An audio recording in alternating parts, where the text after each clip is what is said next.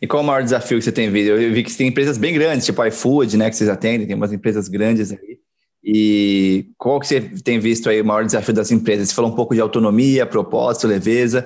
Eu vejo dos meus amigos, das pessoas que eu conheço, é realmente essa dificuldade das empresas de dar autonomia verdadeira para as pessoas, porque ou porque tem um propósito muito desconexo, né? Um só quer maximizar lucro, o outro quer ter um estilo de vida com mais qualidade, e aí essas coisas parecem ser contraditórias para algumas empresas, e essa leveza acaba se perdendo, acaba tendo a ideia de, por exemplo, ter amigos que foram morar na praia para trabalhar remotamente na empresa, mas não contaram para ninguém, porque não, a empresa não podem saber que eu estou na praia. Qual o problema, né? É, baseado numa, num engano. Está numa reunião, tem, tem um amigo que ele é de fora do país até, mas ele estava no Brasil, mas ele nem era, nem, nem, nem, o pessoal da empresa nem sabia que ele estava aqui, mas ele trouxe um cafezinho, um copinho da Starbucks local, da onde ele morava, para deixar perto da reunião, para a galera não desconfiar onde ele estava. Então você cria uma máquina nossa, assim para não Nossa, faz um fundo verde, logo inventa o cenário, né, velho? Para você, o maior desafio que você tem visto das empresas aí de se adaptar para isso? Cara, parar de, de tratar adulto como criança, velho.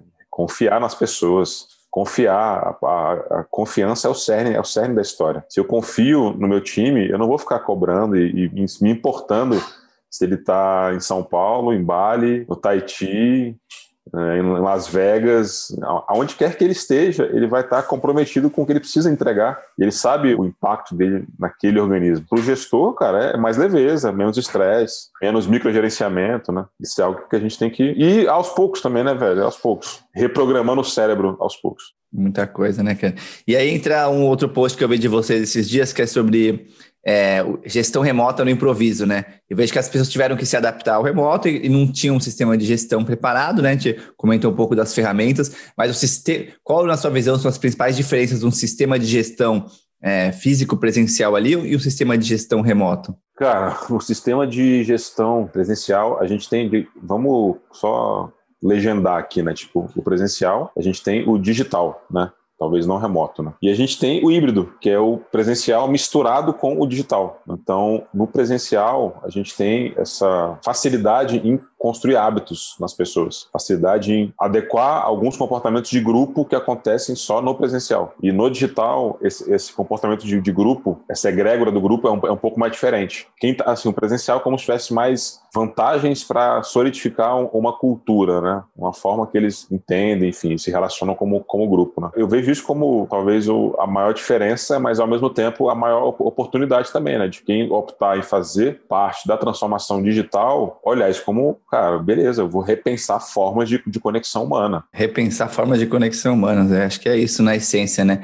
A gente está baseado simplesmente no Brasil, assim, lá no Vale eu já vi isso, né? Bem remoto, você viu também. Em vários países eh, de outros, de outros lugares do mundo era mais tranquilo já o remoto, então foi mais fácil a adaptação. O Brasil ainda era uma cultura muito paternalista, assim, né? De tem que vir aqui, vamos tomar um cafezinho, as fofocas do cafezinho. Eu lembro nessa minha época do, do banco, era bem isso, assim, a, a fofoca do cafezinho, as coisas que eram. Você tinha que estar tá ali, né? Você não podia.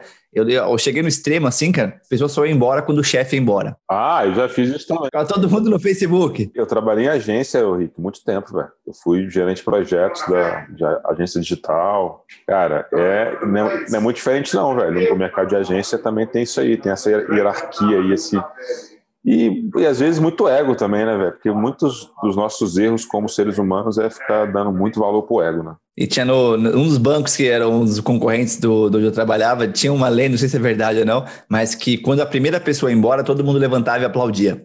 para justamente criar esse shaming, assim, essa vergonha. Parabéns. Essa é a cultura que a gente vem como um todo, assim. Né? É uma cultura meio, meio, meio cruel, velho, tá ligado? É uma cultura meio, meio cruel que a gente tem que olhar para ela e redesenhar esse hábito, né, de, de do, do, da sacanagem, esse hábito do ruê, ruê, ruê, só, zo, só zoeira pela zoeira, entendeu? Então a gente tem que pensar também, né, velho, antes de sair fazendo meme para tudo, né?